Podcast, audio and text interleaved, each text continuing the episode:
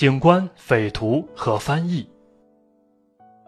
一名墨西哥匪徒抢劫了德克萨斯州的一家银行，几天后，抢匪被一名美国警官在闹市中抓住。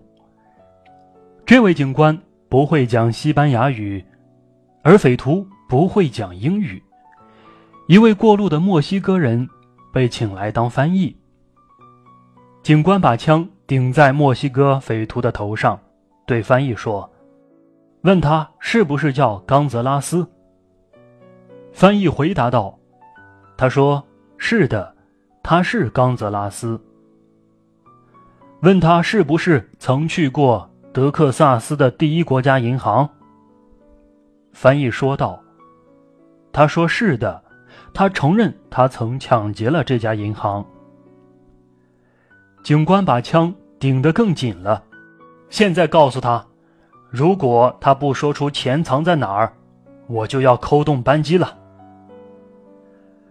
匪徒不住的流着汗，他用西班牙语狂躁的叫道：“别开枪！我还有妻子和四个孩子，钱就藏在我家后院的井里。”